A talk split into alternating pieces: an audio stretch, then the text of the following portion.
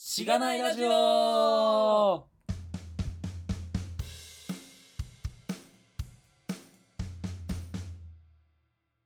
おはようございます。おはようございます。あれ戻りましたね。何がですかいや、この前、こんにちはで通しますっていう。 ま話あしまあませんでしたっけ、そんな些細な問題はいいんですよ。はい。はい。あれゲえスっト、と、ゲストいないゲでスすよトね。会、そうですね。え、います横に。ゲスト、ちょっといないっすね。おかしいですね。はい。何が起まあ、きたあんでのすか告ね。知してたゲスト会ですけど、えっ、と、まあ、あの、え、ガミさん知ってるよねあの、僕もつぶやいてるんですけど、はい。いや、見ました、見ました。あああの金曜日じゃあ土曜日に7月8日の土曜日に収録する予定だったんですけどまあ金曜日にね2人ともはい。まあ午後から仕事が入りましたとうん。申し訳ないですけどちょっと収録延期させてくださいという申し入れがねはい。 2人からありましてそうですねまあ。しゃあなしうん。いやー、は前日に決まるというね。そういうもんなんですかね。どうなんでしょうん。ういやーブラックだなまあ、どこどのこの会会社社とかわからないけどは言わないですけどね。ーはいいやー、そうですね。まあまあまあまあ。うんそうっすね。まああるありますからねそういうことはねはい。まあ、2人とも前職の同期なんですけれども、おおーまあ、いつでも集まれるといえば集まれると思うので、また、そうですね。はい、はい、次回どこかでやるんで調整してます。しま。す。はい。はーい。あのーただ、その、み二人ともね、仕事の後飲みに行って、うん。美味しかったね。そうです。ね。はい。あの新橋の馬並屋馬並屋。馬並屋。馬並って、マジで馬並って書いて、馬並屋。はい。そうっで、すね馬を食べてきましたっていう。うん。あのね、お通しに赤マムシドリンクが出るとこね。はい はい。いや、ほんまに出てきて面白かった。はい。うん。まあでもちょうどみっつんつんもこう転職的な話がいい感じだと思うんでまあ詳しくは取っときますけどそうですね。ちょっと、はいなんかき昨日よ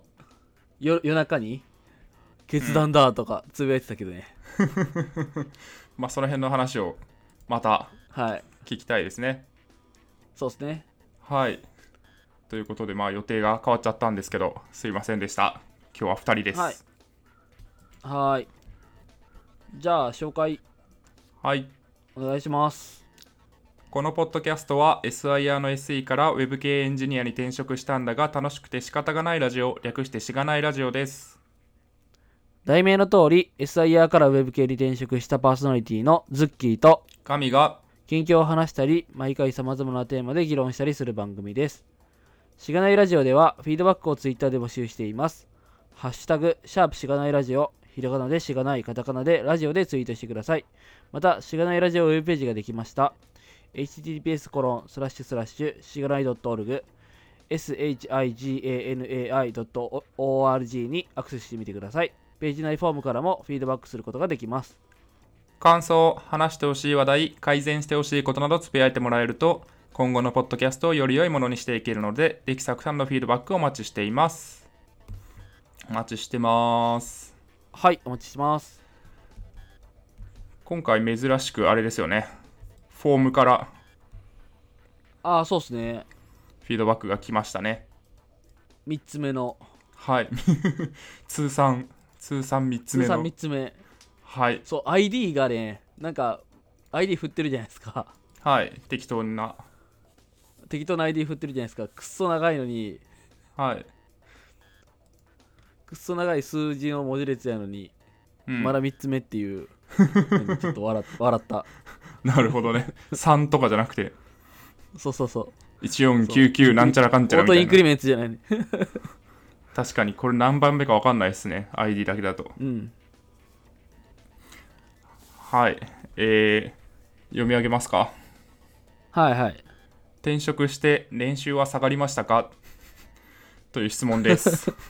七七さんからね、いたはだい、きました。ぶっちゃけトークをしろということですかこれは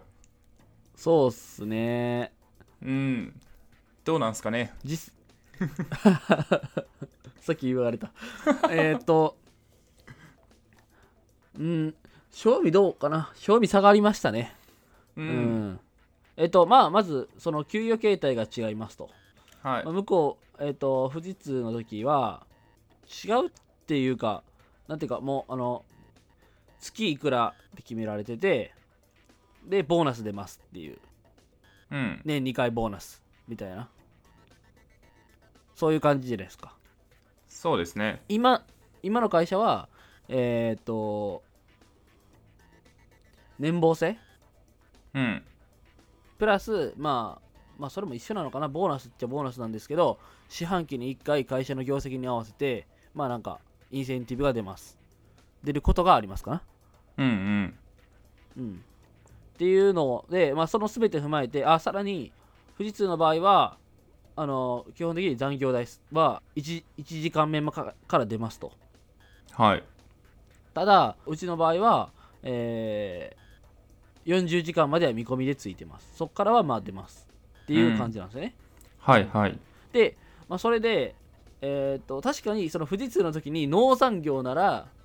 今と、まあ、トントンもしくは今の方がちょっと上ぐらいうんですけど残業を踏まえると、まあ、向こう前職の方が高かったなっていう感じがしますね。なるほどねうんうんうんそっか単位時間あたりのお給料的には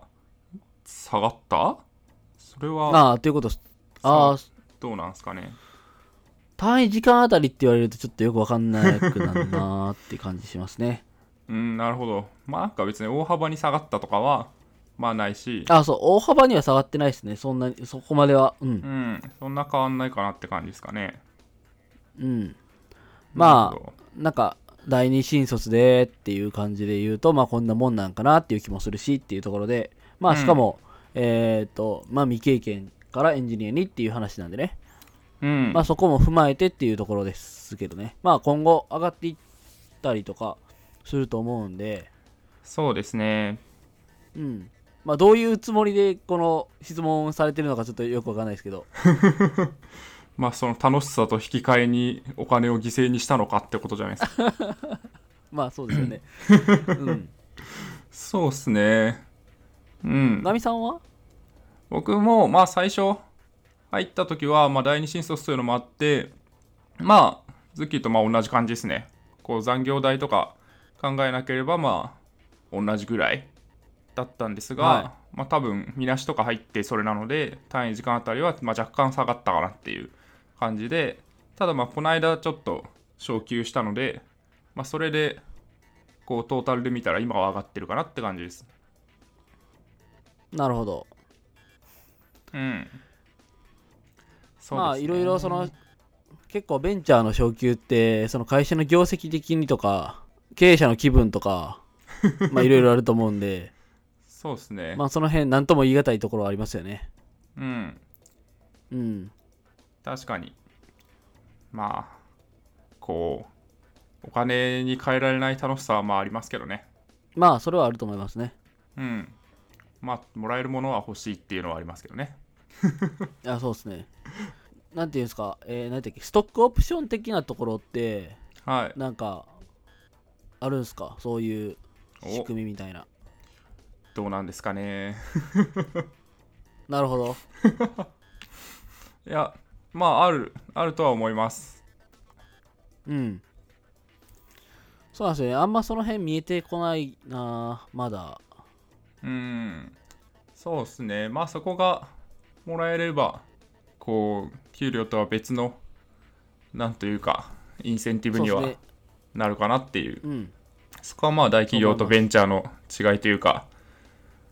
かなというのは感じますけどねうん。それはなんかそう例えばなんかもらったとしてもなんかそれがどうどのぐらいのこう評自分へのなんていうかフィあれになるのかっていうのが全然うん、想像がつかんなと思っているので、なるほもらどったところでっていうそれはもらったとしてそれがなんかどのぐらいの評価されたらもらえるものなのかわからないからもらってもなんかどう、どう思っていいかわかんないみたいな、そうこれ年収どのぐらいに相当するぐらいのなんていうかうん、価値なんだあろのうみたいな価値なんだろうみたい なそうそうそうそれはまあ自分で決めるんですよねはい、うん自分が頑張って上げていくみたいなね、あはいまあでも本来あれですかねだ転職すると年収転職して年収上げていくみたいな人もまあいるじゃないですか、まあ結構エンジニアってそう言いますよねうんっていうのもあるんでまあなんかそういう感じなのかなっていう意味もあっての質問なのかなでまあ多分第二新卒的なものだとそんなにポンポン上がるもんでもなくてまずはジョブチェンジキャリアチェンジのことが目的になりがちだけどまあなんか今後スキルがついてくればまあ年収を上げるために転職するとかっていうのはまあ世代的にもこう増えてくる可能性としては増えてくのかなっていう感じですかね。そうですねうん、ちょうどね、転職ドラフトも始まることですし、第何回かがはじ始まりましたね始まりましたかね。うん昨日かなうーん、なるほど、第第7回7回。はいらしいですようーん、なるほど。ですです。はい、フィードバックありがとうございました。ありがとうございますはい、他まああのまあここんなこと言うのもあれですけどまああの常連の方 方っていうかまああのこの前からもいろいろそのもうあの取り上げられすぎて申し訳ないって言っていただいてるとかあったりとかするんで まああんまなんていうかそんなはい、こう毎回毎回取り上げるのもなんかな申し訳ないなと思いながら 確かに逆に申し訳ないというか、そうそうそうそうそう。まあでも本当にありがたく、はあい、の、来た、そう、結構シャープ知らないラジオでつぶやいてもらえたら、もうなんか、来たと思って結構嬉しいから、普通に。 うーん、うんそそうですね、まあ当初始めた時は想像もできなかったですからね。うん。こんな、これを聞いて、ツイッターにつぶやいてもらえる、しかもなんか自分のアカウントで。はい。いやーありがたい限りですね。マジで。はい。そうですね。で、そういう意味で、えーっと、ツイッターなんで、あの、ツイッターでの情報収集に対していろんな、まあ、フィードバックなり、ガヤなりがは入っい。てますね。 そうっすね。うん。うん。まあ、あんまりツイッターは、情報収集には向かないんじゃねみたいなことを言ってる人も多いノイズが多ういんそうと思いか。ますそうだからノイズをいかに無視するかみたいな話になると思うんですよねうん。まあこの前の話の続きになっちゃいますけどそうですね、まあ、そこはなんか使い方でありこうタイムラインの整理の仕方にもよるかなとは思うんですが、そうですねまあなんかそれを目的としたツールでは本来ないかなっていうのはあるのかもしれないですけどもっと SNS 寄りというか、はいいやそう思いますうん、なんかもうちょっといい感じのやつはで出てきたらいいんですけどなんかねうん、まあそれがもしかしたらはハテブ、い、いやまあどうなんすかねいやでもなんか SNS で情報を集めるとか SNS で検索してそれを信じるみたいなのは結構インスタとかでは普通に行われてるらしいですからねああなんか広告を信用しない若者みたいなはいはいはいのが同じことをまあインスタで調べてでなんか普通に素人が撮った写真とかを見てあこのなんか洋服いいなとかああなるほどあのえっ、と店あのご飯屋さんとかねそうですねそうですねまあ、またちょっとテックの話とは変わってくるのかもしれないですけどそんななんかもともとその商業主義にまみれてるわけじゃないと思うんでなあなるほどうん、オライリーの本が激推しされてて、なんか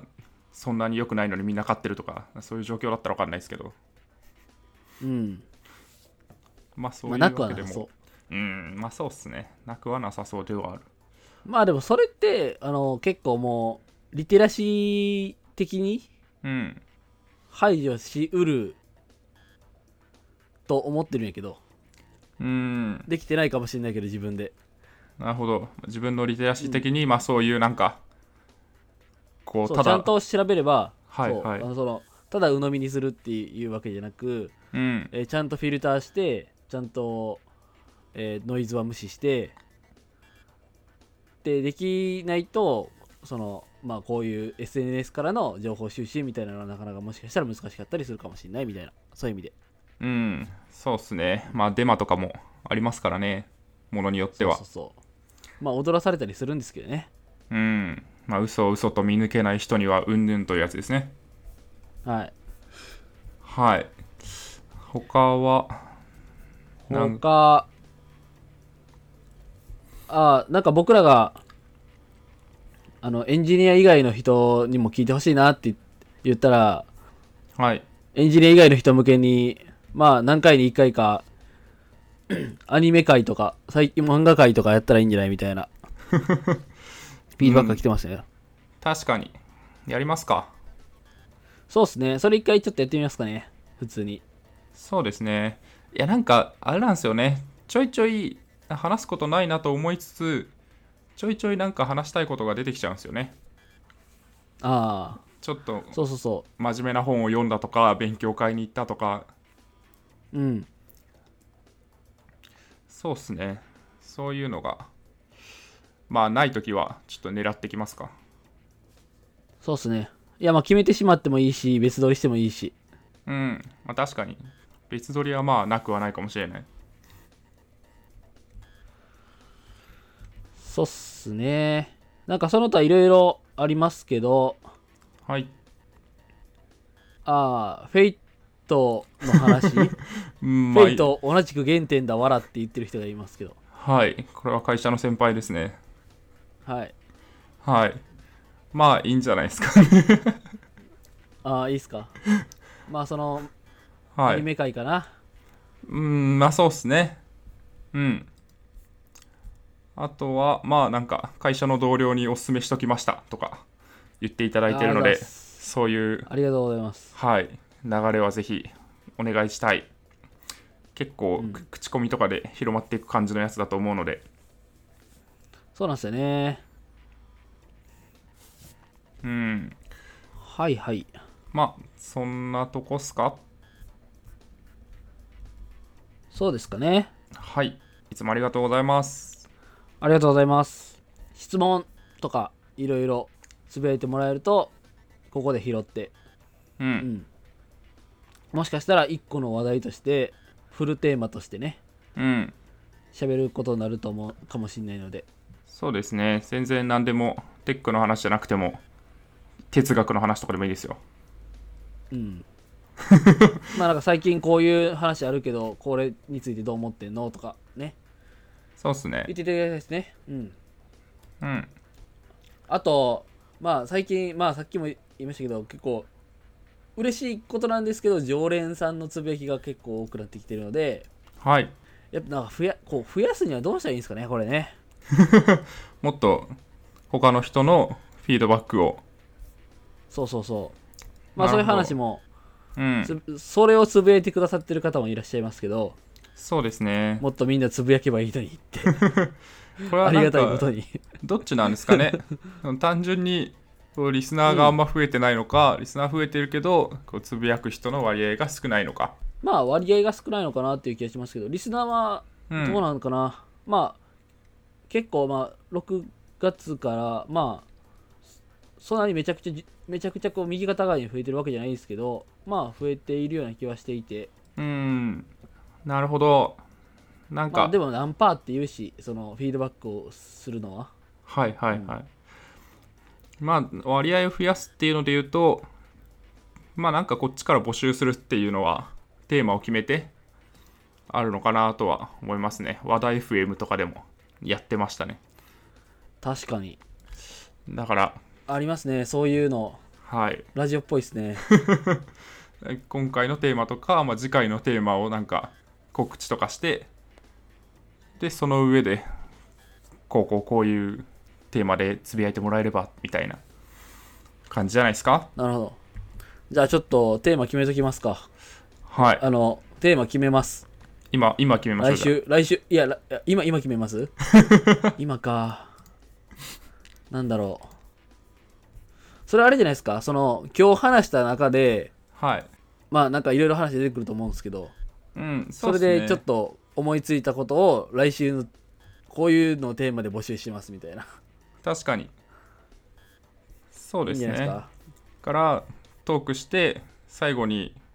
ツイッターでフィードバックを募集していますって読み上げるのでその後でいや今回のテーマ的にはこうこうこういうことをつぶやいてもらえると嬉しいですみたいなはい。確かに仕組みを全て説明していくラジオですね、 これ。丸裸ですねはい、これははい、まあまあ、まあ、ちょっとそれでやってみましょう。それ考えておいてくださいね、じゃはーいあ。はい。あ、あの、他にも、その、どういうふうに、えーっと、フィードバック増やしたらいいかみたいなのを、ぜひ募集してます。はい他近況的には何かありますかえーっと、Amazon プライムで何か買いましたかおうちょうどありましたよね。うん。これえ昨いつ日の夜中まで。昨日までですかね11そ日うそうそうえー10日の18時から、えー11日の、えー24時まで。うん。なるほど。いやー、ちょっと、そうっすね。あんま僕、物欲がないんですけど、まあ、は今欲しいものは主に2つぐらいあって、い。なるほど。 1つは、いい椅子。はい。僕も欲しい。はい。いや、会社の椅子がすごいいい椅子なんですよ。なんつうんですかね。エルゴ、エルゴなんとか。エルゴヒューマンエルゴノミ、エルゴノミクス。あれエルゴヒューマンっていうのかなエルゴノミクスは多分人間工学だ。エルゴヒューマンっていうのが、その、会社名ブランそうドブランドああ、なるほど。へーかな、そうエルゴヒューマンというのがあって今パはッいはとい検索すると普通になんか安いのでも7万とかかなっていうのがあって、まあ、その辺のちゃんとした椅子が欲しいのとあとこう w i f i でつなぐと自動でスマホにスマホどっかに記録される体重計が欲しくてあ乗るだけであ、ありますね。スマート体重計。そうそう。それどっちかが欲しかったんですけど、どっちもいいのがなかったので、何も買ってないです。なるほど。はい。そう、なんか、まあ、どうなんかね。どのぐらい、そう、椅子僕も欲しいんですけど、どのぐらい出したらいいか分かんないですね、その自宅の椅子に。お金額的に。はなるほど。まあでもそんななんか、うん、割と何年も使う感じじゃないですか。椅子って。い、そう思います。いいんじゃないですか。10万とかの買えば。あのね、そういう、そういう風に煽られたら、ガミさんと違って僕、あの、み結構辛いのに買っちゃうみたいなのあるから、なるほど。いやーまあ投資ですよ。ほら、そういうこと言う。いやーなんかこう一番利益率のいい投資は自己投資だと言いますようん。まあちょっと、いや、ふほんまに、まあ引っ越し考えてるんでね、引っ越してからやと思うんですけど、買うのは。うんまあそれはそうっすね僕もそうですねうん。まあ、それを多分機に買うと思うんで、今のやつを、まあ、今のやつそんなめっちめっちゃいいやつじゃないんで、はい。はーいズッキーさんは何か買いましたかそうですね、僕はちょうど買ったものがあって、Kindle Paper White ってあるじゃないですか。まあ、い結構安安めのモデルはいペーパーホワイトって。まあなんか今って、普通、なんか無印の Kindle と Kindle ペーパーホワイトと、えーペーパーホワイトの漫画モデルと、えーオアシスとボヤージボヤージとオアシスか。その順番的に言うと、そのグレードじゅの順番的に言うと。で、そのペーパーホワイトの漫画モデルを買いましたほあっていうのもあの親にこの前 Kindle 共有してるっていうは話しましたけどまあその僕が買うえっと、買って自分でもうがっつり使うつもりやったとか、まあ、ちょっと使ってたやつをもうすぐあげパーってあげちゃってううんでどうしようってなったのででなんか最近ずっともう Mac でき見読んでたんですけど、まあ、ちょっと漫画モデル安くなってるしなんかえ何パーオフやったか 70%? えご半額ぐらいになってたんでへえそれは安いうんまあちょっと買っときましたうん普通に1万円切ってたからうんいいなと思ってこれ何が違うんですか漫画モデルは容量ですね、ああなるほどうん、純粋に容量がでかいうーんなんか漫画だけで7000冊とか書いてたかななんかよくわかんないけど700冊らしい700かごめんなさいオーダーが違った700で7000冊やばいな700ででも足りるんですか700で足りないけどまあ消せばいいのかうんいや足りるかなまだ今んとこうーんあでもライブラリすべて合わせたらでもいやでもまだ足りるかなって感じですまあそうですよねそうまあ漫画は容量でかいんでねその普通の本にと違ってねうんはいでえっともう一個あって超 AI 時代の生存戦略っていう本落合陽一さんのおあの完全にガミさんに触発されてますけど本を買いましたまあなんかあの結構その Amazon プライムで全体的にあの Kindle 本がなんか10%オフとかになってるのが多くてうんでそれで、まあ、かあの目についたっていうか実はなんか落合さんがなんかこれについてなんか最近ツイッターフォローしたんですよ落合さんのなぜかなぜか最近はいでちょうどそれについてなんかリツイートしてて、うーんあちょっと読んでみるかと思って買いましたまだ読んでないですやばい積んどくになりそうみたいなこう疑惑があります がなるほどいやーでもこの本の Amazon のレビューを今見てるんですけどすごはいい賛否が分かれてていいっすね、うんいや賛否が分かれるのはいい本なんでね確かにまあ議論もはかどるしうんぜひ読んだら感想はを、はい。なんか、ガミさんは落合陽一の本って読まないんですかそうっすねなんか特に読んでないっすね別に理由はないですがうん、なんか、結構信者感あるじゃないですか。いやそううーんそうでそもうなでいもでないすけどそうでもないねのかいやそうでもないんですけどなんかあれじゃないですかこうある程度アカデミックなこうはい。バックグラウンドというかポジションを持っている人ってそういうなんかアカデミックなこう検証をされてこうふるいにかけられてる感じがするのではい。なんか言ってることがこうその辺のよくわかんない人より正しい気がするっていうのはあります。なるほど。ああ、そういう感じなんですね。うんあそうっすねスタンス的にはね。はいまあ大体なんか AI とか言ってる人ってうさんくさいじゃないですか。まあ、そうですね。まあ別に落合陽一は AI の人かっていうとわかんないですけど、ああ、それは違うような、なんか、うん、そういうので捉えるな、みたいなのを最近、ツイッターで言ってて、お、なんかお怒りだぞと思いながらよ見てましたけど ね。なるほど。まあなんかメディアアートの人って感じがしますが、まあそういうなんかテクノロジーについてすごい発信してる人は大体怪しいので、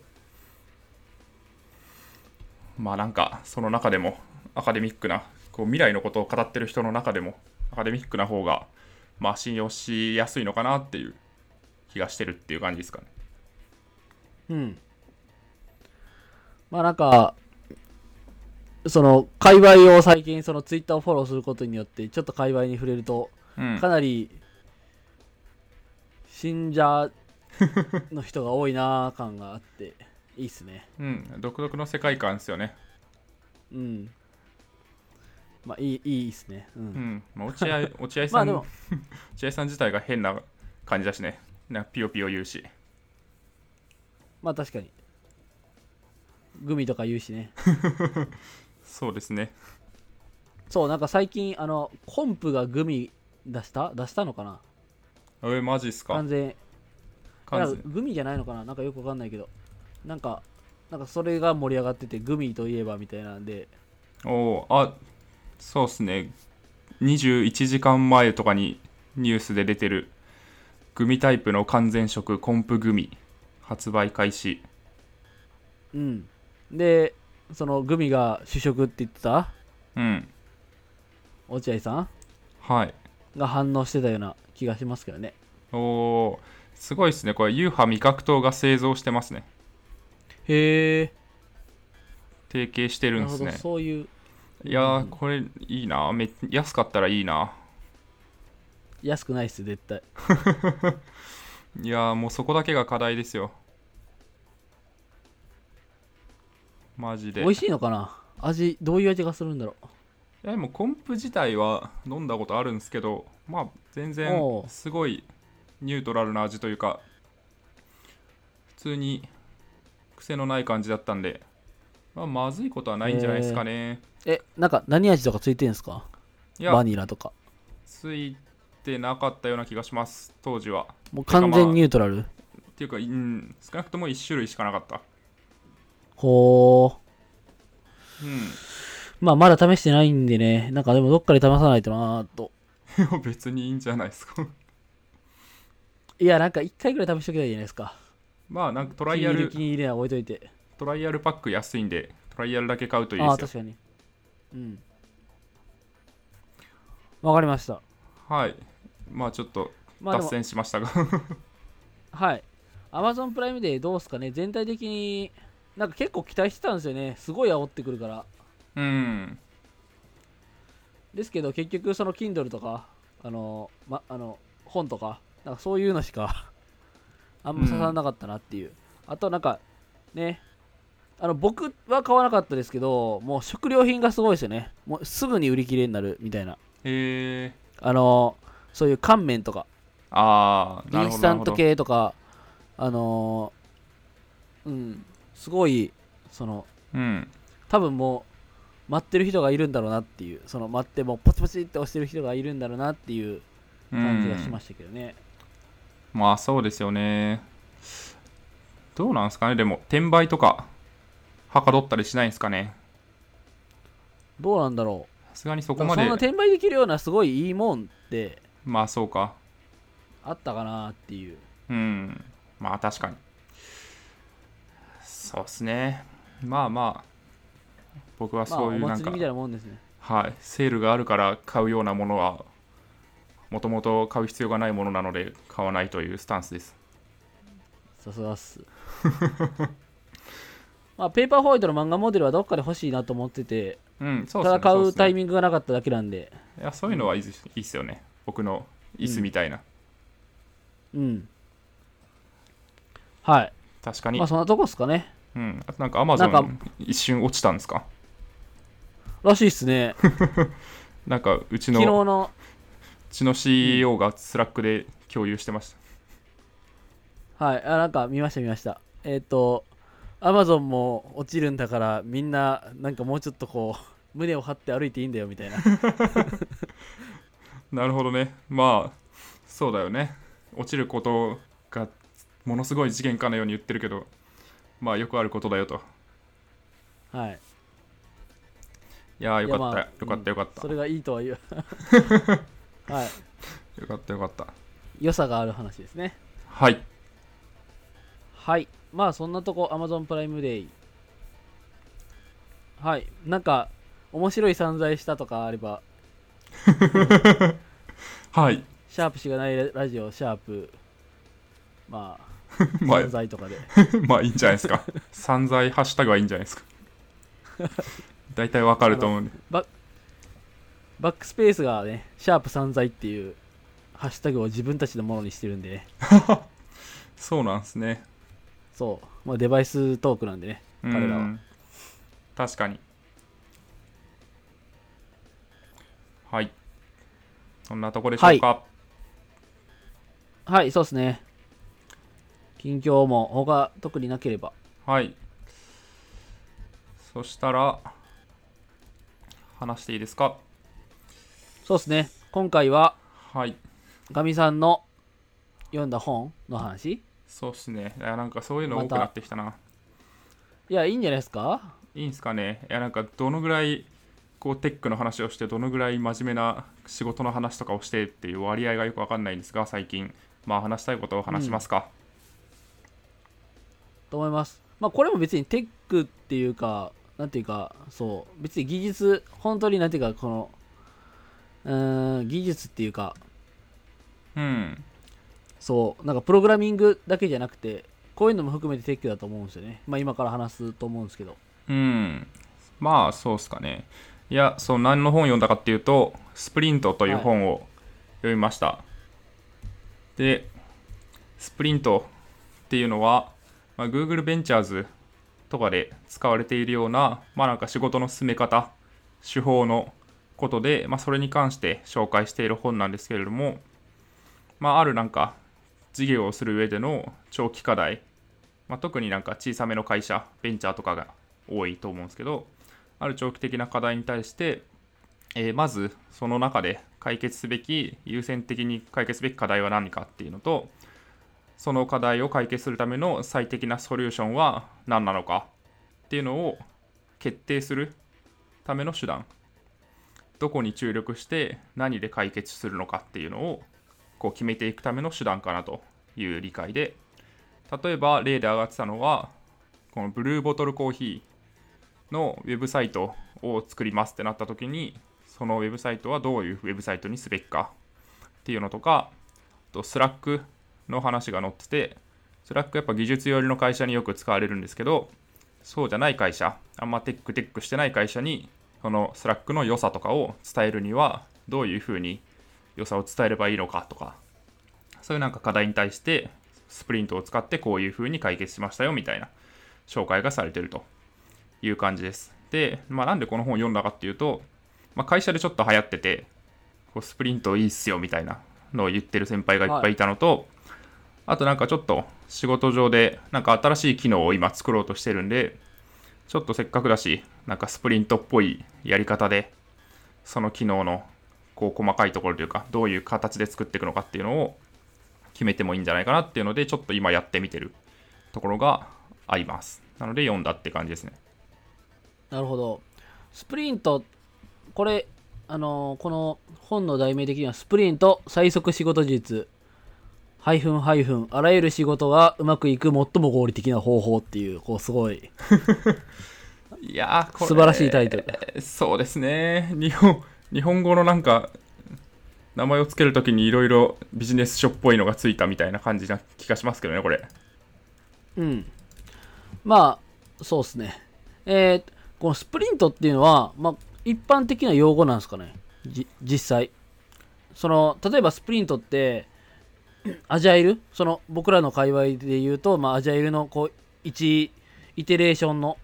うんがスプリントって呼ばれたりすると思うんですよ。例えば、まあ、うちはジラ使ってるんですけど、まあ、それでスプリントを開始して、それを終了させて、それによに対して振り返ってみたいなことをしてるとうーんしてるんですけど、なんはかいそういうのってあのこのスプリントっていうのはこのそういうふうにそんな感じでそう一般的な用語として理は解いされてるもの、どうなん Google の中でのうもんのなのか、まあそうなんじゃないですかね。だと思ってましたけど、その Google、もともと Google の中で、そういうなんか、スプリントっていう名前をつけて、その手法を磨いてって、で、Google ベンチャーズ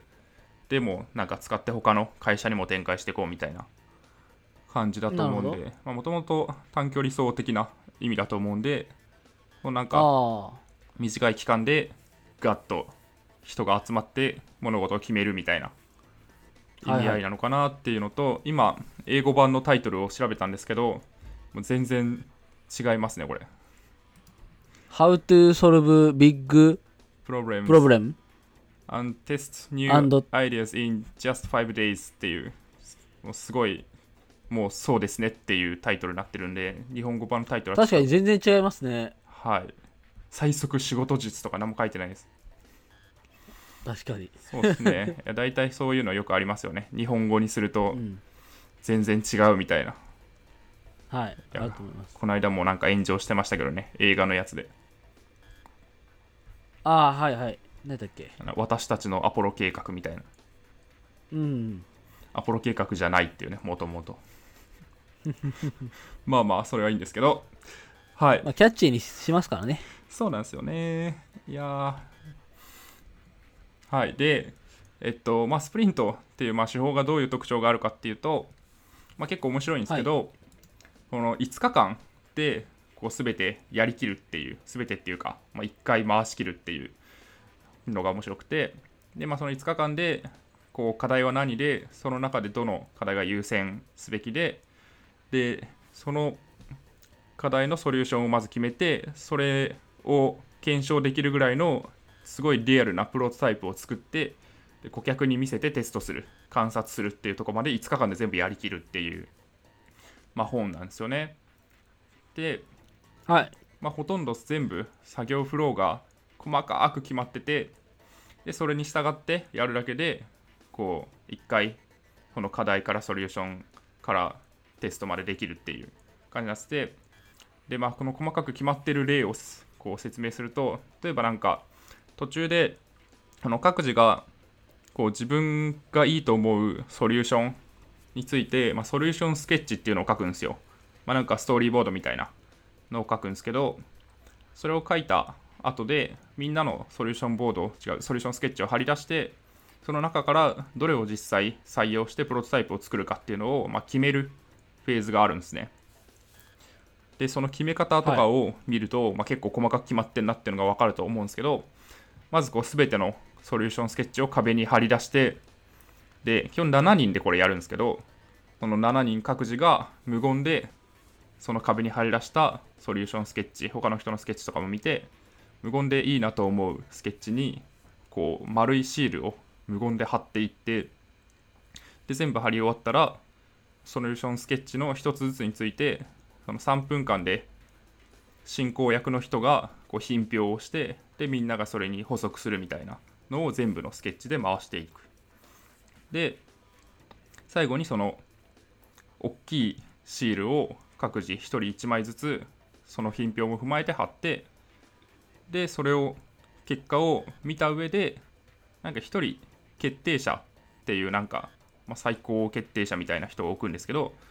その人がその結果を見た上で、まあ、それを加味しても加味しなくてもいいんですが特別な決定者シールを3枚好きなように貼ってでそれが貼られたやつをプロトタイプで作るって決めるっていうフローが決まっててなんかそんな感じで全てのこうフェーズに対して基本的にはなんかこういう感じでシールを貼るとか何々誰々が何々をするみたいなレベルでやることが決まってるっていうのが、まあ、かなり特徴かなと思いますあと、まあ、その今のフローでも分かると思うんですけど結構意図的にその議論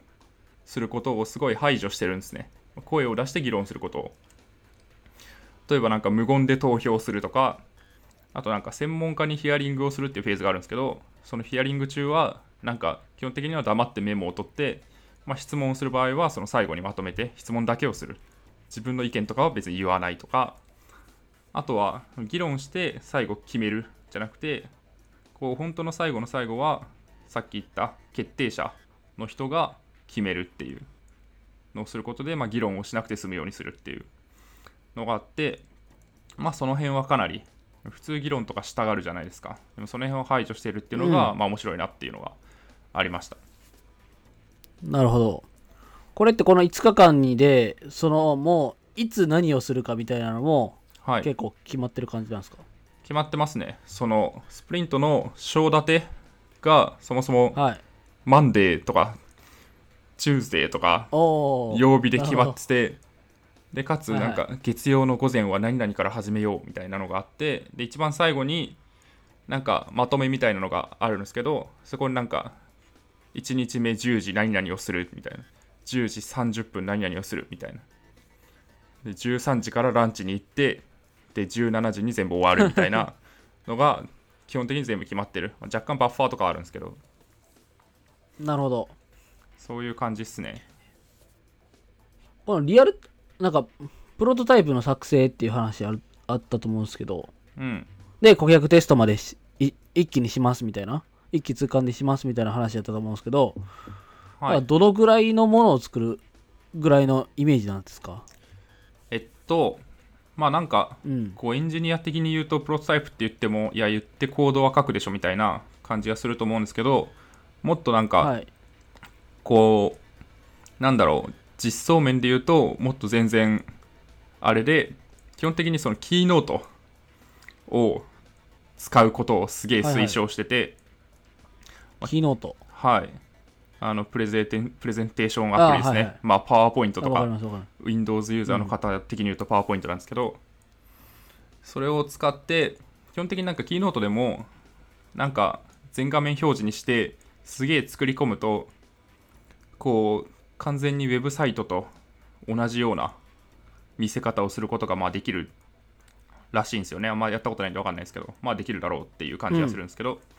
ここを押すとそこのどこのスライドに飛んでとかっていうのができると思うんで、まあ、基本実装面はキーノートとか、まあ、それに準じるもので行ってだけどそのなんかこう最終的に金曜日にお客さんに見せるんですけどその時はもはうい本当にウェブサイトですって言い張って、もうそう信じ込ませてそう信じ込めるぐらいのなんか UI 見た目だけはめっちゃ頑張るみたいなへえ感じっすねそこはなんかそのアイディアだけじゃないんですね、うんもう結構作り込んでいく UI をそうっすねそれはなんか木曜日1日で作るんですけどおおそれをまーなるほどあはいガッと何を作るかっていうのはまあ事前に決めといてはいはいガッと作るという感じなでるほすどねね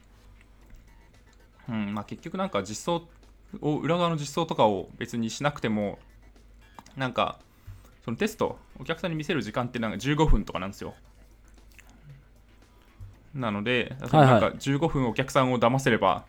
別に裏側がちゃんと作られてるとかなんか全てのボタンを押したら正しく動くとかっていうのが担保されてなくてもまあそんなにこう検証する上ではまあ関係ないよねっていう思想でまあそれは確かにっていうのは思いつつなかなかこうあれですよねもうキーノートで作るっていう割り切りをなかなかできないなとも思うので、うんこうこういう本に書いてあるとまあいいなって感じがしますけどねうんこれって まあ何個かまだあるんですけど質問が、はい、えーっとどのどういうメンバーでするもので例えばそのエンジニアだけとかエンジニアプラスデザイナーさんとかなんかどういう単位でとかどういうまあさっき7人っていうあの人数が出たけどそはのいはい構成の人数っていうのは、あのエンジニアがとデザイナーとみたいなんてあまりそこ決まってない感じえーっとまあすごいかっちり決まっているわけではないんだけどまあ大体なんか幅広く集めた方がいいよねっていう形はあってで本の中で紹介されてあーた構成は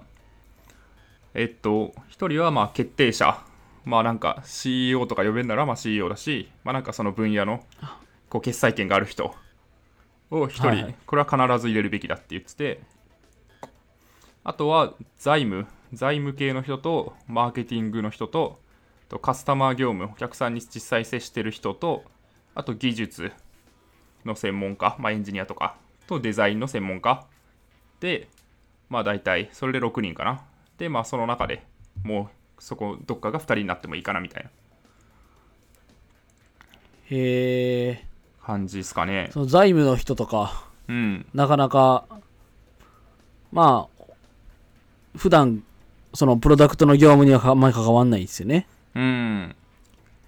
そうっすね。ただまあなんか、本当にこのスプリント自体が何にでも使えるって歌ってて、例えば本の中でも、このなんか、こう、がん、がんの、まあ、治療方法をもっとこう、世の中に広めたいとかいい治療方法を作りたいっていうのでその臨床試験とかをもっといろんな人に受けてほしいっていう課題でスプリントを回した例とかもあるのではいはい。全然なんかこうウェブサイト作りますとかなんかウェブアプリの新機能増やしますとかだけじゃないっていうのはあって、まあ、その課題によっても、まあ、若干変わってくるのかもしれないなとは思いますね。なるほど。うん、まあ確かにそうですね。うん。そうですね。まあなんかそういう、こう医療系の話だったら、きっとなんか医者とかを入れた方がいいとかなるだろうし。まあ確かに。うん。まあただ割と多様性、多様性みたいなのはまあ大事にしてるかなっていうのは、読んでて思いましたけど。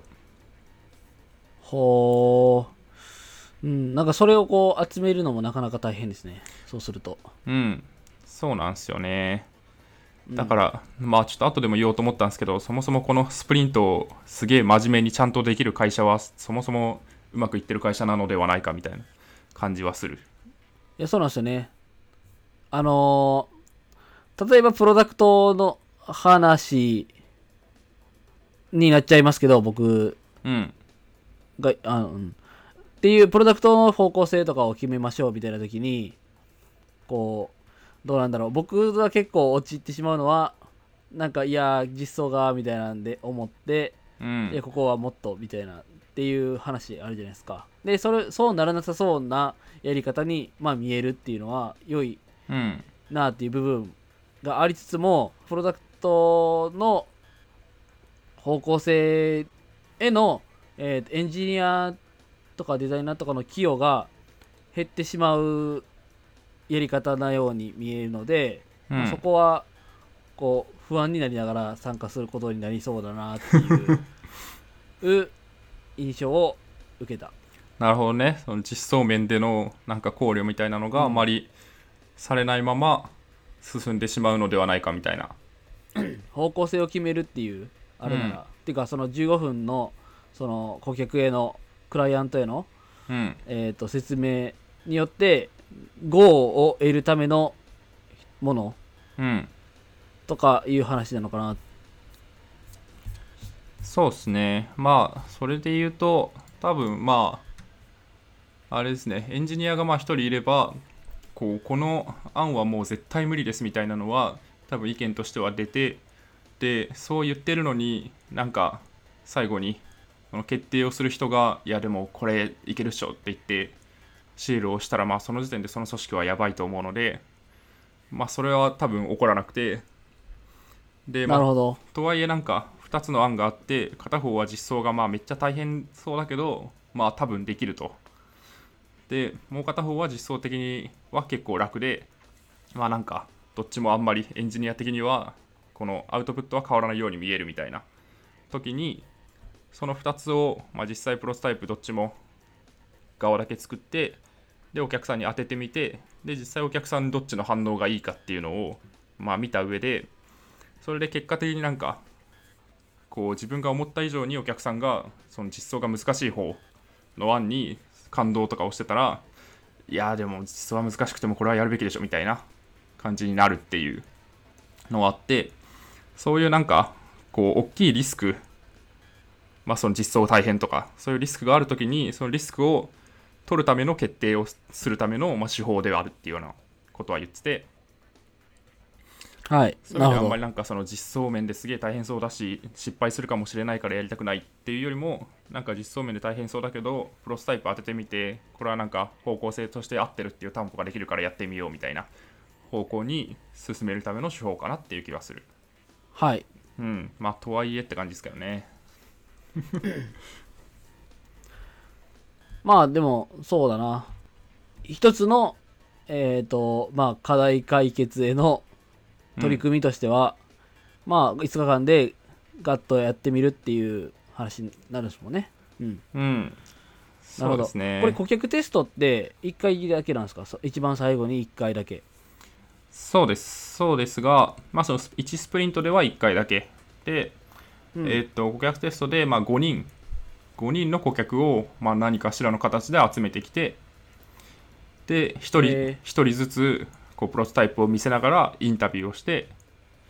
でチームのメンバーみんなでそれをこう別室で観察してメモを取るみたいなで最後に振り返るってい うほうはいはい感じらしいですよなるほどうんまあこのテストまでやるっていうのが、まあ、大変でありまあやったらこう成果が上がるんだろうなっていうポイントではありますよねうん確かにうんまあそうっすねまあなんかデザインチームがいてユーザーテストをまあうちであればその制作チームっていうそのうちのアプリのプロダクトを使うチチームが使って、まあ、顧客にクライアントに価値提供するチームがいるんですけどまあそのユユーザーテストをまあその社内のそこでやってまあだからプロフェッショナルでである制作チームにだけに聞くっていうのは良くないっていうまあ一つの意見もあるんですけどまあそういうふうにして今は回してますねうちはんそうですねまあそのドッグフーディング的な感はじいのはい進め方をしてると、まあ、うちもそんな感じですかねまあお客さんの声とかももちろん聞くことはありますけどちゃんとそういうあそうですねプロセス立ててなんかいちいち呼んでどこかでこう録画しながらどこかでちゃんと観察するみたいなのはあんまやんないですかねうんうん確かにそうですねそうですねで、まあ、このスプリントの、まあ、面白いなと思った点が、まあ、3つぐらいあって、まあ、ちょっと言っちゃった部分もあるんですけど、はいまあ、1個はそのすごいプロセスが詳細に書いてあるんでそのなんかプロセスこう決め方とか議論の仕方とかそういうことについて全く考えなくてもこう仕事が進んでいく議論が進んでいくっていうのがすごい良いなと思っていてでこれはまあそうですねこうよく言われる話としてこう決めるっていうこと意思を持って決めるっていうのは割となんか人間がこう何回でもできると思ってるけど意外とその意志力みたいなのって有限でだからなるべくそのなんか決めることに対するこう意志力の消耗みたいなのを減らした方がまあなんか生産性上がるよねみたいな話はまあちょいちょいあって、うんこのプロセスが全部決まってるとすごいなんか無駄なところに意志力を消耗しなくて済むなっていう感じはすごいするんですよね。はい、でまあそうですねうん。で、なんか僕の課題感、その日常的な課題感として、なんかルーチンワークとかをもっとなんか、こう、定型化したいんですよね。なんか、朝起きて何をやってとか、なんか仕事場に行ってまず何をしてとか、帰ってきて何をしてとか、なんか、ちょっと考えちゃうじゃないですか。こう、はいああ今日はまず何からしようかなみたいなっていうのを考える前にこう毎日これをやるっていうのが決まっててそれをこう上からやっていくとなんか自然とこう最低限やるべきことは終わってるみたいな感じにしたいなっていうのはなんか前からあってやっぱプロセスをかっちり決めてそれにただ従うだけっていうようなメソッドっていうのは結構有効なのかなというか本質的な注力すべきところに注力するっていう意味では強力なのかなという気が一個しましたなんかそういうのを、その後半の話ですけどうんルーティンワークはいっていう意味ではあのーまあこれもあれですけどあんまあれですけどその最近よくフィードバックをいただける TB さんはいまた話し出してますけどいつもありがとうございますいつもありがとうございますがの最近僕が TB さんをこうフォローしてるんですけどうんでもう TB さんが完全になんかそういう感じで仕事あのさあのえっ、と暮らされてるようなひように見えるんですよおーあんまりガミさんが見てるかどうかわかんないですけどうんそういう感じっていうのはちゃんとこルーチンワークを決めて、ううんうん、え仕事あのやれやられててなんかそれを最近フォローしたのであすごいなと思いながら見てそのガミさんが言うような、えっと課題感を僕も持ち始めているっていうおおいいっすねそれはただ難しいんですよねそのえそのまあ今まあ TV さんをこう一個引き合いに出しましたけど昔僕就活ぐらいしてた時ぐらいに「夢に日付を」っていうあのワタミの社長社長もう今社長じゃないのかワタミの創始者の会長渡かな辺美樹さんのうん、会長かな今の本があって、うんそこにももうルーティンワークのまあちょっといルーティンワークとは書かれてなかったような気がするんですけど、まあ、もうルーティンワークを作ってうんあのそれをこうもう先にあのボールペンであの自分のあれに書いておくんだみたいなほえ予定の予定の中に書いておいてううんでそれをああのそれがもしやったら赤く×をつけるこれが快感になるんだみたいなまあそういう話を書いてってまああの取りようによってはルーティンワークうんなんだなって思ってなんかそのところからあだからそれはまあ そんなに悪くないソリューションな気がすると思いな思いながらこう見てた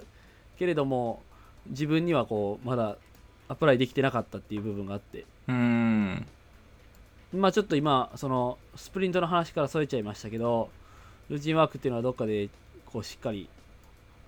やらないといけないのかなと思いまあ思ってますねうんそうっすねうん割とすごいエクストリームにそれをやると結構見えてくるものがあるのかなっていう気はして一回やろうとしたことはあるんですけどねあー僕もありますうんまあまあその辺の話はいつかしようと思ってたのでで多分引っ越しを近いうちにするんですが引っ越したらもうちょっとちゃんとやろうと思ってるのできっと話せることが出てくると思います期待してますはいっていうのとはい。いやいや、まあ、 はいこういうもんですよ。 そうですね。あと、えー面白かった点2つ目は、えっと、集団ブレインストーミングをすごい否定してるんですよ、この本は。うん。ブレストというやつですね。はい。で、そのブレスト、集団でやるブレストよりも、各自が個別に問題に取り組んだ方が良い結果が得られるっていうことがもう明言されていて、で、なんかブレストって、こうたまにきっとやるじゃないですか。まあなんかブレストをちゃんとやるか、ブレスト的になんか意見出してみようとか、ちょっと緩くやるかは別として。で、なんか、こう、ブレストって本当に意味あるのかなってちょっとモヤモヤしてたところもあったので、こうなんかバッサリ言われると、あ、やっぱりそうだな、みたいな感じがして、結構、なんかまあ目的にもよると思うんですけど、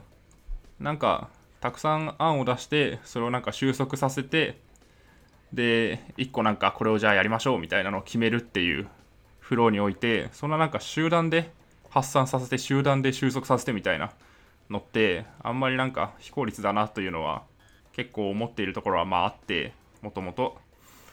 なんかこう俺が一人でやった方が早くねみたいな時ないですか まあまあまあまあ、 まあ。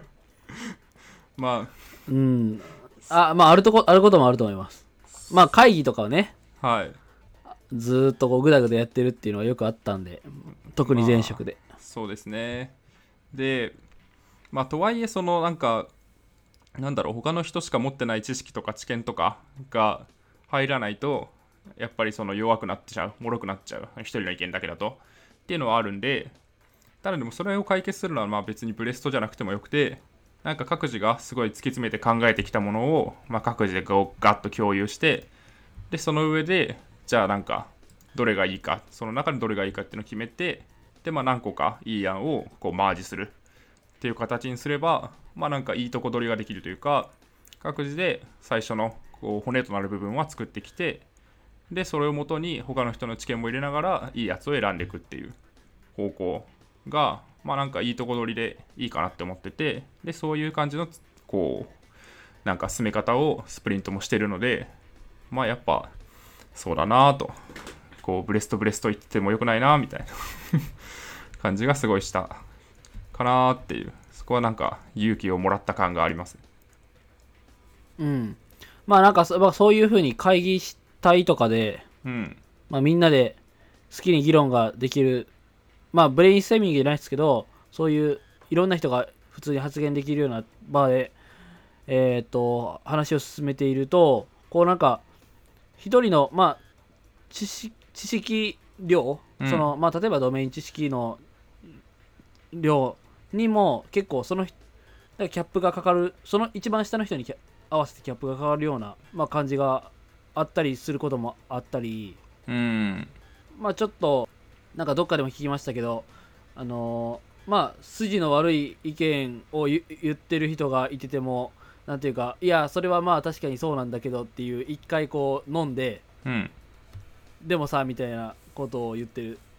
まあそれがまあなんていうかそのコミュニケーションとしては確かにそのえっ、とみんなを不快にしないという意味では非常にいいけれどもまあ非常にいいのかわかんないけどいやいいいいいいかもしんないけどうんまあその何かこうすごいすごい良い案を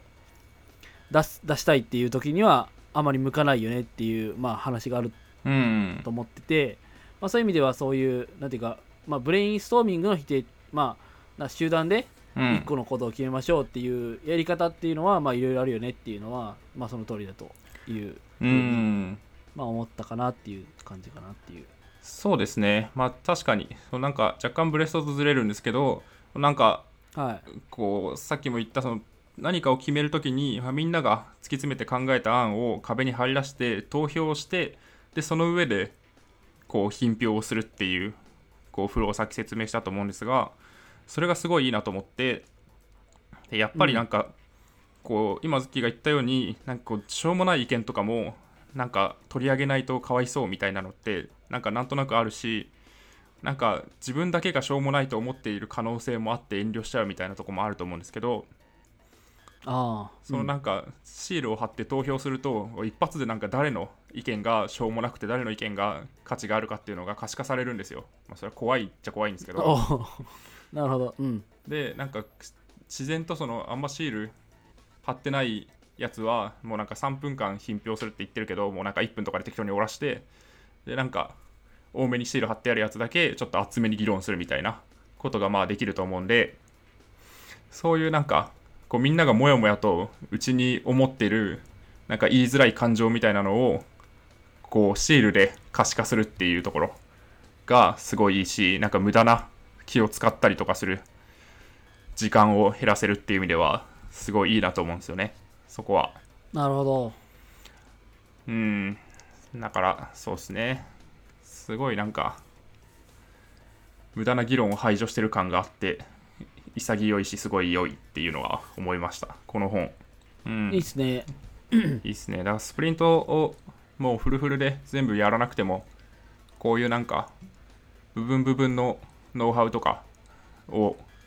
普段のまあ業務に生かしていくみたいなのもまあできるのかなっていう気はしましたね。うん、エッセンス的に。そうそなるほど。う。うん。とまあ最後の話で言うと、えっと、まあ面白かった点というか、こう議論したい点として、まあそのスプリントって5日間、朝、基本的に朝10時からこう夕方の、まあ、5時17時かなまでで7人基本的には7人ぐらいの人の予定をもう完全にフィックスして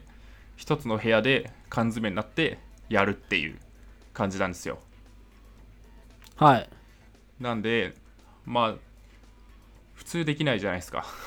普通っていうまあかそうっすね。あれかもしれないですけど、まあ、通常の業務といやいかやアポとか、まあ、普通あるじゃないですかはい。なので、まあ、それをこう全てこう予定を調整して7人の、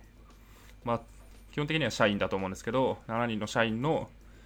その5日間の予定を全部抑えてこうこれを決めるために頑張ろうって言える会社ってそもそも結構いい会社だと思うんでなんかスプリントができる時点でまずこう一つのハードルを超えてる気がするっていうこの本ではなんかスプリントやったことですごいプロダクトが成長した例とかが書いてあるんですけどまずスプリントできる時点ですごくねみたいな感じがするっていう気がするのとまあとはいえそういうなんか5日間丸々7人の予定を空けさせるっていうのは、まあ、結構リスクだと思うんですよねそのなんかお客さんの予定とかをこうずらして頼んでずらしてもらったりとかするわけでただなんかそういうそういうなんかちっちゃいリスクを取ってスプリントとかができるような企業っていうのはすごいなんか大きい失敗を事前に回避できるのかなっていう気がするので、まあ、やっぱ企業としても、まあ、個人としてもそうですけどあちっちゃいリスクをガンガン取ってってこう大きくは失敗しないようにするっていう姿勢がまあ大事なのかなっていう気はしたんですよね。いやー、確かに、いややってみたいし、うん、そうなんでじすゃよあね。ちょっと長いなーっていう気がしました なんかあのーまあちょっと話はずれますけど何やったっけなあのーカスタマージャーニーマップっていうのってあるうん、じゃないですか聞いたことありますありますね。うんなんかあれってもうやり方も結構決まってて、うん、まあ、それをやったことがあるんですよ一回まあ前者でじゃないですけどまあなんかそう有志でうん、でそれは結構良かったんですよねでそれで決まった施策も打ったりとかしたりしてうん、うんあいいなって思ったんですけどただいつかはななんかそれは普通に半日とかでやったんですよねはいはい。まあちょっと半日でもちょっとしんどかった感あったんですけどうん、まあ半日ぐらいでやったんですよでそれをでも5日かっていうのはありますねそうですね。まあなやりやりたいけどはどういか。なっていう、まあそのそれをできる会社はいい会社だっていうのはうん、そういう認識が広まってくれたらもしかしてできるかもしれないですけどねそうですね。なんか当たり前になったりとか。うん、そうですねうん、あと、まあ、この Google ベンチャーズが推奨しているというのもあって、結構、まあ、スタートアップとかでよくやられているような手法でもあるかなとは思うんで、で、まあ、本当の、本当の本当の立ち上げ期のスタートアップとかは、まあ、別になんか5日間とかあってもいいじゃないですか。予定をみんな開けて、まずちょっと考えようみたいな、まあ、そもそもそういうの、スプリントとかしなくても考える時間ってすごい多いと思うんで、うんっていう感じはするんですけどね、ちょっと大きくなってくると、まあ、とはいえ、て提携業務みたいなのが増えてきて、やりづらいっていうのはあるかもしれないですけど、で、そのスプリントの本の最後に FAQ が載ってるんですけど、そこにもなんか、1日から3日ぐらいでスプリントをしてもいいのでしょうかみたいな質問が載ってて、いや、それは非推奨です。やっぱり5日間必要ですみたいなのが書いてあって、まあ、そうだよねって。ありそうですよねその例えばスプリントをやってみましたなんか、まあ、こうこうこういう理由があったのでまあちょっとなんかこれを飛ばしましたであったりうん、ちょっと短めに4日間でやりまし3日間でやりましたみたいなっていう上でいやでもなんかあんまりしっくりこなかったですみたい ないや、そうなんですよね。ちゃんとやらないと、こう、評価できないんですよね。うんっていうのは、確か、リビルドでヒゲポンさんも言ってた。あスプリントあのあそ話うじですねゃないあですけのど、あれですねポモドーロとか、あはアいジャイルの話ですよね。あああれそっちも行ったか、多分そうっすね。あのスクラム、うんスクラムの話もそんな話があったあんですよー多分そう、リビルドそでれもかもし、それかもしれないですけど。あ確かにポモドーロのについてもそういうこと言ってたと思います、うんあのヒゲポンさんが、そうですね。うん、それなはんかい、生ヒ産ゲ性。ポンさんの話出たはい。どうぞどうぞ。じゃないですかはい。なんかこのこのスプリントの話もなんかヒゲポンさんっぽさがすごいんですけどでまあリビルドを聞いてない人には本当わかんないかもしれないですけどうん、そうですね、なんかもうやり方を全部決めて、それに従っていくみたいなのは、結構やりそうですよね、そのエクストリームな感じ。うん、なんかルーチンワークであったりとかなんかこ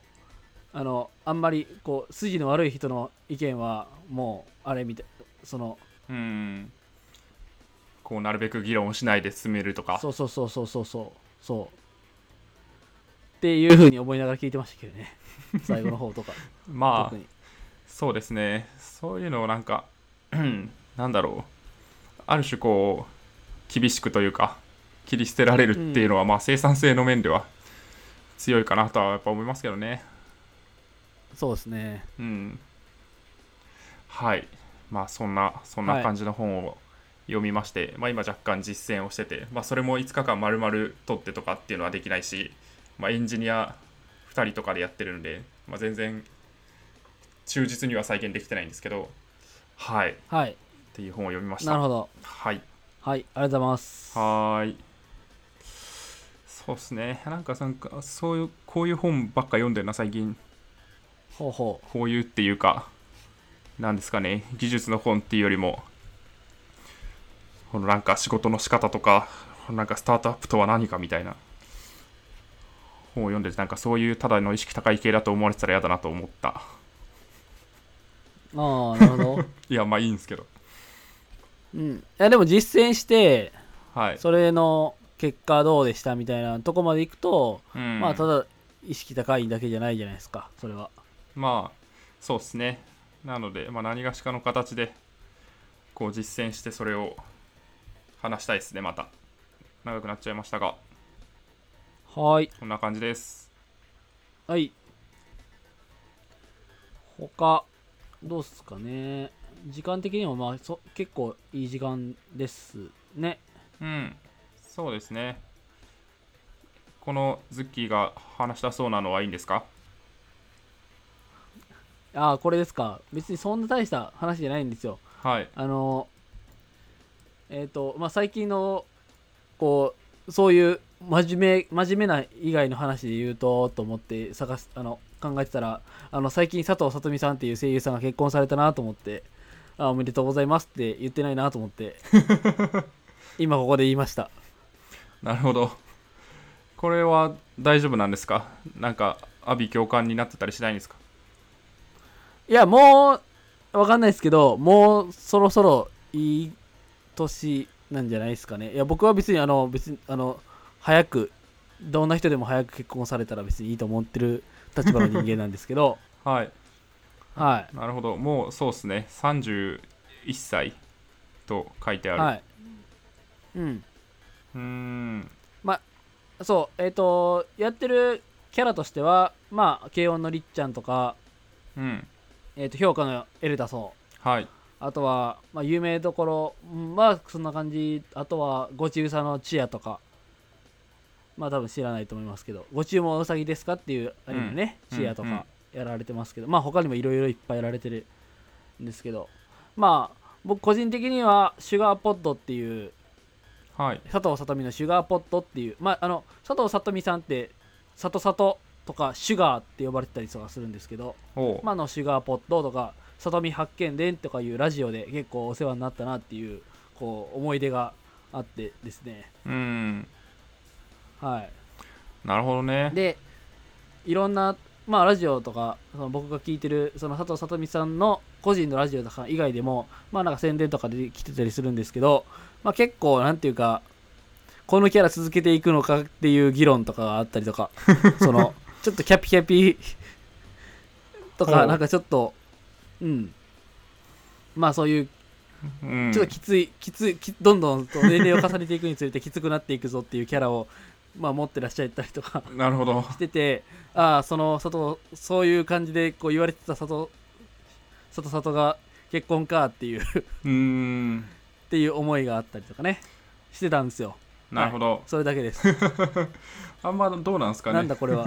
声優が結婚してもそんなに炎上はしないんですかねアイドルは炎上したじゃないですかああ、どうなんですかね。いや、でももう、いや、その、若い人、例えば、まあ、僕は別にあんまないですけど、はいあの今例えばアヤネルとかが結婚したら結構、おうまあ、盛り上がるんじゃないですか、うーんアヤネルとか,うん、なまあなるほそういどう若手人気声優とかがはいえむしろなんかでもそういうのってねいいんじゃないかなと思うんですけどね僕はどんどん幸せになりゃいいんじゃないかなと思うんですけど いやほんまになるほど普通に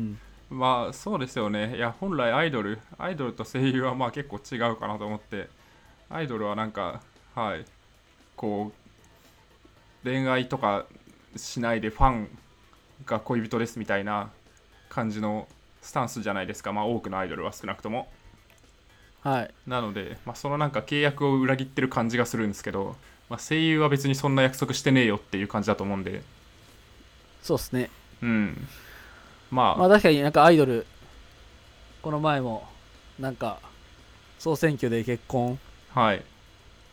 ありましたけどねなんか面白かった、ツイッターとかで結構流れてましたけどアイドルは結婚するけどミッキーは絶対にあの うん脱がないみたいな、ありましたね夢を壊さない的な意味ではいはいミッキーはい頭やクをソ笑っ取らないからそうそうそうお前は間違ってるみたいな、はうーんいやー大い、変まだあ、そういうとこですねその契約的な意味では、うんそうですねまあ嘘はい、はい 嘘はいけないですねきっといやまあわかんないですけどはい、はいそそんな、はい、しょうもない話でした、 最後。そんなとこですかねあとまあそんなとこかうんは大丈夫い、ですかはい、大丈夫だと思いますおーい。一回じゃあ締めますかそうですね。えー、しがないラジオでは、フィードバックをツイッターで募集しています。ハッシュタグ、シャープしがないラジオ、ひらがなでしがないカタカナで、ラジオでツイートしてください。また、しがないラジオウェブページができました。https コロンスラッシュスラッシュ、しがない .org、shiganai.org にアクセスしてみてください。ページ内フォームからも、ページ内のフォームからもフィードバックをすることができます。感想話してほしい話題改善してほしいことなどつぶやいてもらえると今後のポッドキャストをより良いものにしていけるのでぜひたくさんのフィードバックをお待ちしていますはいはい、お待ちしてます。お待ちしてます今日なんのかあの追加したはいあテンプレー S- トっていうか追加したこの文言な SHIGA んかですかあんましっくりきてないんですよ ねずっと読んでますけどなるほかたどくなにはいいやまあ全然変えていただいていいんじゃないでしょうか、うんそうですねいやなんかフィードバックのテーマとかおさらいしますあそうかですね初の試みですけどは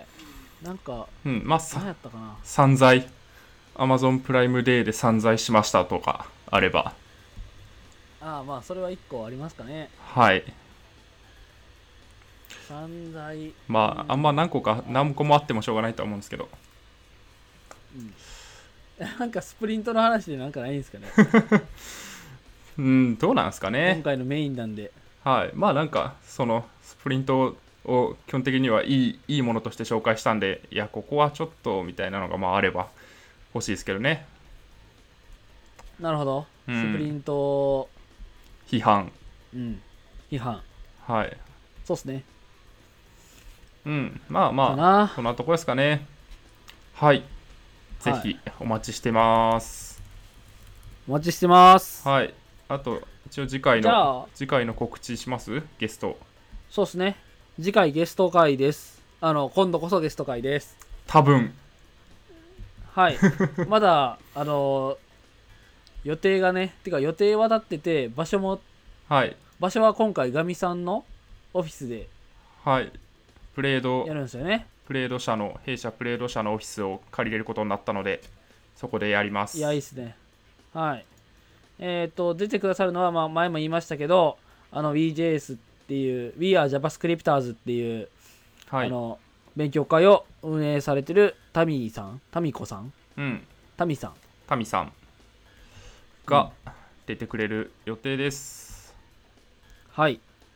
まあ、まだちょっと、どういうことを話すとか、具体的にはそこまで決まってないんでね、うんまあ、ぶっつけ本番みたいな感じになると思うんですけど、はい。まあ、結構面白い話がね、あの、勉強会を結構いろいろ主催したされてたりとか、うん。プライベートでもいろんな試みをされている方なんで、うん。まあ、そういうことを聞ければいいのかなっていうふうにも思ってます。そうですね。はい。